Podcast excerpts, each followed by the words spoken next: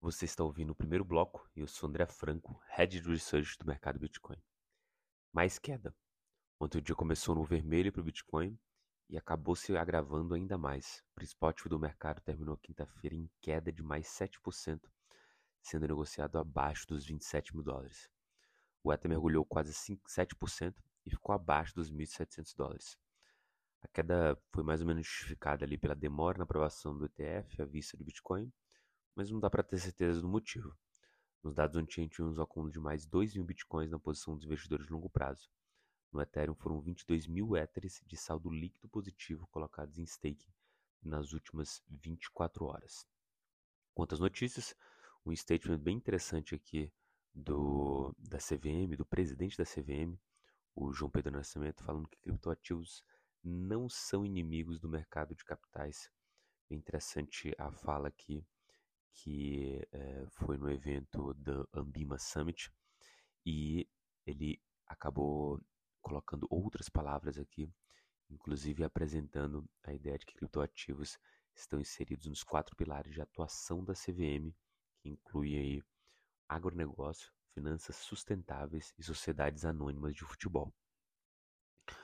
Quanto a outra notícia, a Polygon é, uniu forças aí com a SK Telecom para desenvolver ecossistemas Web3. Né? Polygon Labs e a operadora de telefonia móvel SK Telecom fizeram uma parceria para desenvolver um ecossistema Web3 e identificar startups para incubação. Esse movimento é bem interessante de ver pelo lado da Polygon, por estar tá fazendo mais uma parceria e ter todos esses contatos, e obviamente a SK Telecom por estar tá entrando nesse movimento de Web3. Isso, obviamente, trará frutos no futuro, justamente quando a gente tem essa visão de longo prazo e principalmente o investimento aí mais certo em outras startups. Por último, a Ledger vai permitir compra de Bitcoin e Ethereum com o uso do PayPal. Igualmente, um movimento aí de sinergia, como a gente gosta de falar, uma empresa do mercado tradicional facilitando a compra de cripto de maneira descentralizada, assim, do ponto de vista de usar uma hard wallet, mas é, a gente precisa ver isso acontecer de fato. Né? A gente olha isso com bons olhos e percebe o potencial que tem esse tipo de integração justamente pela possibilidade e facilidade do investidor investir em cripto que ganha aí é, mais um ponto de contato interessante via PayPal e Ledger.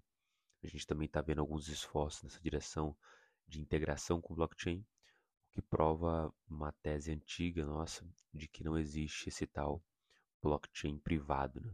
Todas essas empresas, de alguma forma, lá atrás fizeram algum tipo de parceria ou até uma busca por é, fornecedores de blockchain privado e agora todas elas acabam migrando para essa integração com blockchain públicos, que era o movimento mais certo a se fazer.